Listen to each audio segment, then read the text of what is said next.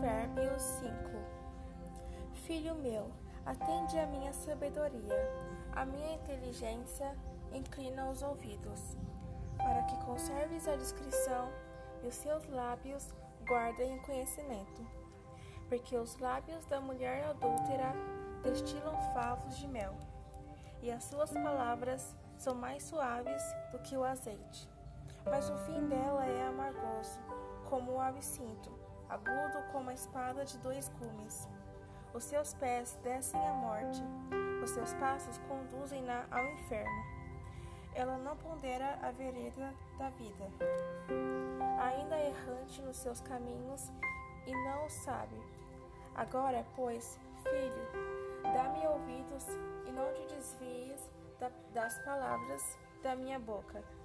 Afasta o seu caminho da mulher adúltera não te aproximes da porta da sua casa, para que não des a outrem a sua honra, nem os seus anos a cruéis, para que dos seus bens não se fartem os estranhos, e o fruto do seu trabalho não entre em casa alheira.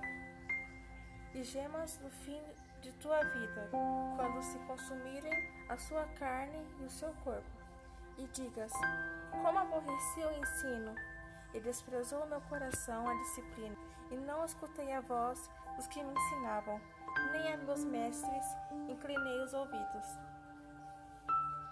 Quase que me achei em todo o mal que sucedeu ao meio da assembleia e da congregação. Bebi a água da sua própria cisterna e das correntes do seu poço. Derramar-se-iam por fora suas fontes, e pelas praças os ribeiros de águas. Sejam para ti somente e não para os estranhos contigo.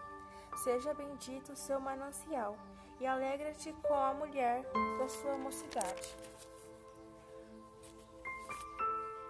Corça de amores e gazela graciosa, saciam-te os seus seios em todo o tempo. Embriaga-te sempre com as suas carícias. Porque, filho meu, andaria cego pela estranha e abraçarias o peito de outra? Porque os caminhos do homem estão perante os olhos do Senhor, e ele considera todas as suas veredas.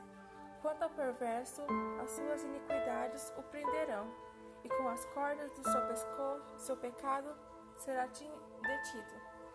Ele morrerá pela falta de disciplina, e pela sua muita loucura perdida cambaleia.